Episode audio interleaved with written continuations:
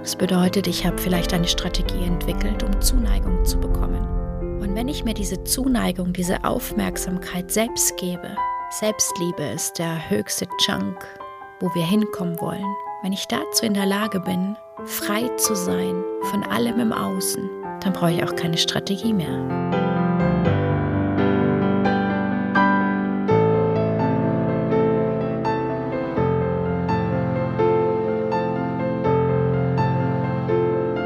Deep and Free, dein Podcast für Spiritualität und Tiefe. Mit mir, Bettina Heidrowski.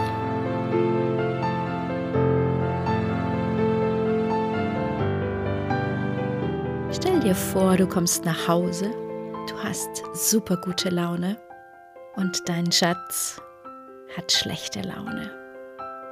Was passiert? Es gibt eine energetische Regel, die heißt, der Raum möchte sich immer ausgleichen. Bedeutet, entweder deine gute Laune überträgt sich auf dein Gegenüber und ihr habt beide super gute Laune. Das ist die optimale Lösung. Eine weitere Option, der oder diejenigen mit der schlechten Laune wird dir ganz genau erklären, warum jetzt keine Zeit für gute Laune ist warum jetzt die schlechte Laune berechtigt ist. Und entweder du lässt dich anstecken, die schlechte Laune gewinnt, wird irgendetwas unternehmen, um die Schwingung im Raum anzugleichen, und ihr habt beide schlechte Laune. Das ist der Worst Case. Oder die Kompromisslösung ist, man geht getrennte Wege, einer verlässt den Raum. Was kann ich tun? Eine für mich ganz, ganz wichtige Sichtweise in der Kommunikation mit Menschen ist, dass wir Fähigkeiten, Verhalten von der Identität trennen. Die Identität, dein Ich bin, ist immer richtig. Du bist perfekt, so wie du bist. Das ist dein Wesen. Du bist von Natur aus immer richtig das Verhalten und die Fähigkeiten sind manchmal nicht so cool.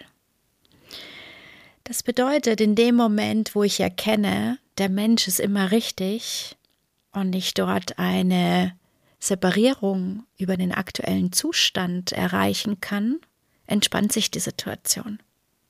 Schatz, ich liebe dich, aber dein Verhalten ist gerade echt anstrengend. Das wäre eine Kommunikation, die vielleicht für viele erstmal ungewöhnlich ist. Was würde vielleicht passieren, wenn du genauso reagierst? Vielleicht kommt dann schon das erste Schmunzeln ins Gesicht. Oder ich kann einfach die Aufmerksamkeit nur auf das Verhalten lenken und dort präsent sein, den anderen wahrnehmen, sehen, hören und fühlen und nur aufgrund dessen Interesse und Aufmerksamkeit schenken, um rauszufinden, was ist passiert, um was geht's. Was ist die Ursache für diese schlechte Laune? Weil ich den Menschen an sich, die Verbindung, die Liebe, es gar nicht in Frage stelle. Und wie das im Alltag aussehen kann, möchte ich dir an einer kleinen persönlichen Geschichte erzählen, die mich auch nach Jahren immer noch begeistert. Meine Schwester hat drei Jungs, absolute großartige Neffen für mich. Und es gab im Sommer eine Szenerie. Ich war zu Besuch, wir saßen auf der Terrasse. Der große Neffe hat ein Longboard geschenkt bekommen und der kleinste hatte ein Auge da drauf. Immer wieder so im Augenwinkel. Und meine Schwester sagte, nee, stehen lassen. Mal kurz weggehört und weggesehen war das Longboard weg und mein kleiner Neffe auch. Es gab einen kleinen Krach und ein großes Geschrei mit dem Ergebnis. Er hat's gespürt, dass er noch zu klein ist für das große Longboard, ist gestürzt, das Knie aufgeschürft, Blut lief und die Tränen ebenso. Er kam zu meiner Schwester und ich glaube, dass ganz, ganz viele wissen, wie man oder wie Frau oder wie Eltern reagiert hätten. Meine Schwester hat das unfassbar großartig gemacht, was mich sehr beeindruckt hat. Der Kleine wurde auf den Arm genommen, auf den Schoß. Er bekam Trost. Er bekam das Gefühl, genau richtig zu sein und Liebe verdient zu haben. Und in dem Moment, wo die Wunde versorgt, die Tränen getrocknet, sich das Nervensystem wieder beruhigt hat, den meiner Schwester vom Schoß genommen und hat gesagt, so, und jetzt unterhalten wir uns über dein Verhalten. Warum hast du nicht gehört? Und das war für mich ein ganz, ganz prägendes Ereignis, zu sehen, wie es gehen kann. Und was wäre passiert, wenn wir vielleicht unseren Unmut, weil jemand nicht gehört hat, was man gesagt hat, kundgetan hätten. Wenn geschimpft worden wäre, wenn erstmal das Recht in den Vordergrund gestellt worden wäre, ich habe doch recht gehabt. Ich bin doch der oder die Erwachsene und ich weiß es besser. Du hättest auf mich hören sollen. Und ich glaube, dass das ganz große Unterschiede in der Erziehung, ganz große Unterschiede in Partnerschaften und in zwischenmenschlichen Beziehungen ausmacht und eine Grundlage bietet, dass sich die Welt verändert. Wenn wir Identität und Verhalten voneinander trennen. Jeder Mensch ist im Grunde immer richtig, liebenswert, wertvoll und gut, so wie er ist. Und jetzt spür du für dich. Bist du gut genug? Bist du wertvoll? Bist du liebenswert? Egal was du machst. Und genau das gilt auch für dich. Trenne auch du dein eigenes Verhalten von deiner Identität. Und spür, was entsteht für ein Gefühl, wenn die Grundlage immer ist, dass du richtig bist. Weil das bist du. Du bist perfekt, so wie du bist. Du bist ein Wunder. Wertvoll, lebenswert. Immer und immer wieder. Und unser Verhalten, tja, das haben wir aufgrund unserer Strategien optimiert. Lust auf ein kostenloses Coaching? Dann werde Teil dieser Podcast-Staffel. In Folge 10 möchte ich dir die Möglichkeit geben, deine Fragen mit aufzunehmen und dir direkt Coaching-Impulse mitzugeben. Schreib mir gerne deine Gedanken und Fragen, die dir bei dieser oder einer der anderen Folgen in dieser zweiten Staffel aufkommen. Alles weitere findest du in den Show Notes. Wir haben alle Grundbedürfnisse. Und diese Grundbedürfnisse wollen befriedigt werden. Und das ist völlig in Ordnung. Nur wie wir ans Ziel kommen, haben wir vielleicht mit den falschen Strategien oftmals erreicht oder erreichen wollen. Das heißt, wenn ich etwas erreichen möchte, dann ist die Strategie manchmal nur diejenige, die verändert werden darf. Und im besten Fall brauchen wir gar keine Strategien mehr. Nehmen wir mal ein Beispiel von einem kleinen Kind, was Schokolade möchte. Der erste Schritt ist vielleicht der kleine Dackelblick. Ganz lieb, oh bitte, ich möchte. Und dann kommt vielleicht ein Nein. Aus welchen Gründen auch immer. Kommt vielleicht Stufe 2. Es wird getobt, geschreit, sich vielleicht sogar auf den Boden geworfen, weil ich möchte Schokolade. Das ist mein Ziel. Und selbst wenn diese Strategie nicht erfüllt wird, werde ich nicht aufhören, weil mein kleines inneres Kind möchte Schokolade. Und dann habe ich vielleicht eine Strategie entwickelt, wo ich gelernt habe, wenn ich mein Zimmer aufräume, dann bekomme ich Schokolade. Und schon habe ich eine Entwicklung hinter mir oder eine Erfahrung gemacht, dass wenn ich mein Zimmer aufräume, ich eine Belohnung bekomme.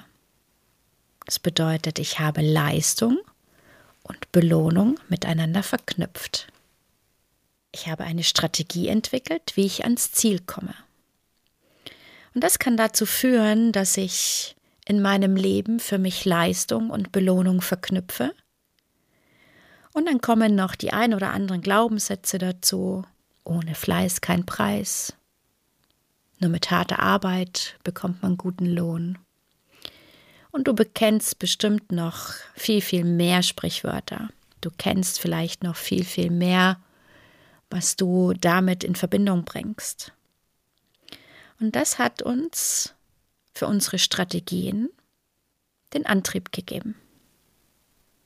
Und für manche Dinge haben wir komische Strategien entwickelt.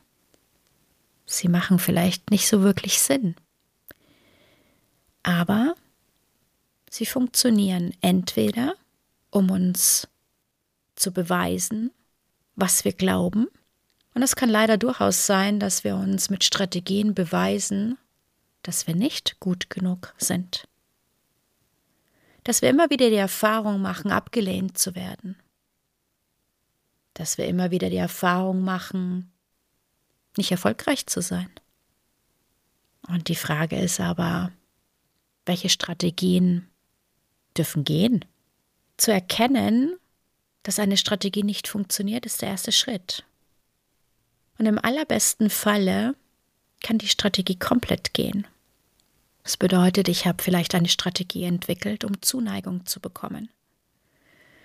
Und wenn ich mir diese Zuneigung, diese Aufmerksamkeit selbst gebe, wenn ich mich um mich selbst kümmere, Selbstliebe ist der höchste Chunk, wo wir hinkommen wollen. Wenn ich dazu in der Lage bin, frei zu sein von allem im Außen, keine Abhängigkeiten zu haben, dann brauche ich auch keine Strategie mehr.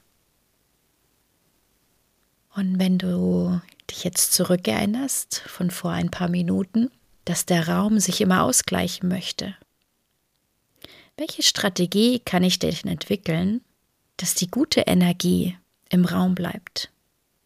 Was braucht es, damit Spaß und Leichtigkeit in deinem Leben einzieht? In Situationen, wo die Stimmung vielleicht kippt, wo wir vielleicht schon gar keine Lust haben, überhaupt hinzugehen, weil es vielleicht anstrengend ist. Ob das jetzt Verwandte, Freunde, Nachbarn, Arbeitskollegen, ganz egal wo wir schon das Gefühl haben, wenn wir in einen Raum hineingehen, boah, das ist anstrengend, wo wir es vielleicht sogar schon vorher wissen, bevor wir überhaupt da sind, dass es gleich anstrengend wird.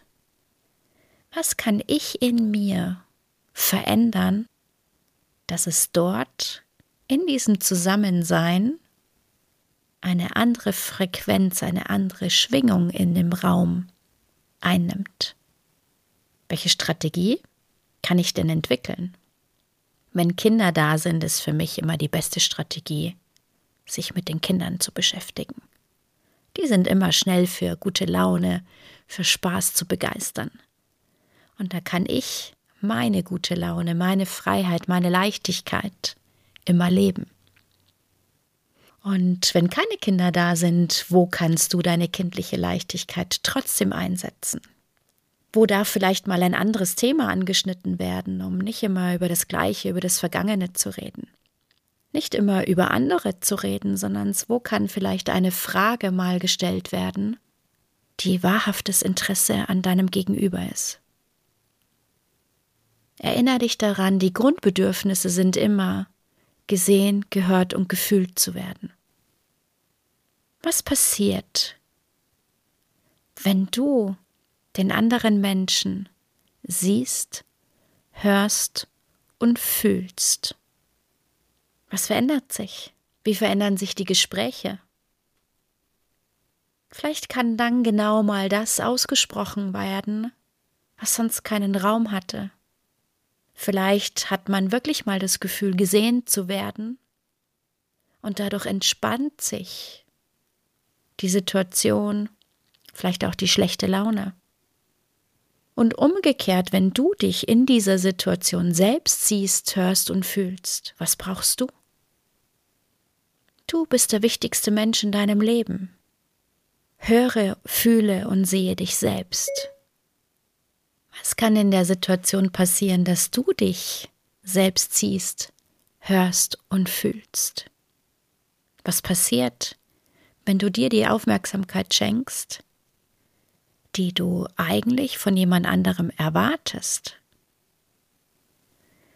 Und spürst, okay, ich möchte jetzt vielleicht nicht mit der Person reden. Und du machst es nicht. Du hörst auf dich, auf dein Gefühl und nimmst dich zurück und beobachtest, was passiert. Wenn du vielleicht nicht auf Gesprächsthemen eingehst, weil sie dir nicht entsprechen, weil du nicht bereit bist, über andere zu reden, die gar nicht im Raum sind, dich dem Gespräch nicht widmest, was passiert? Dir selbst das wert zu sein, dein eigenes Gefühl in den Vordergrund zu stellen, ohne die anderen dafür verantwortlich zu machen, kann Entspannung bedeuten. Entspannung für dich, Entspannung für die ganze Situation und vor allem, es kann innere Freiheit für dich bedeuten, dass du du sein kannst. Und erlaube dir diese Freiheit, du zu sein, denn genau dafür bist du hier.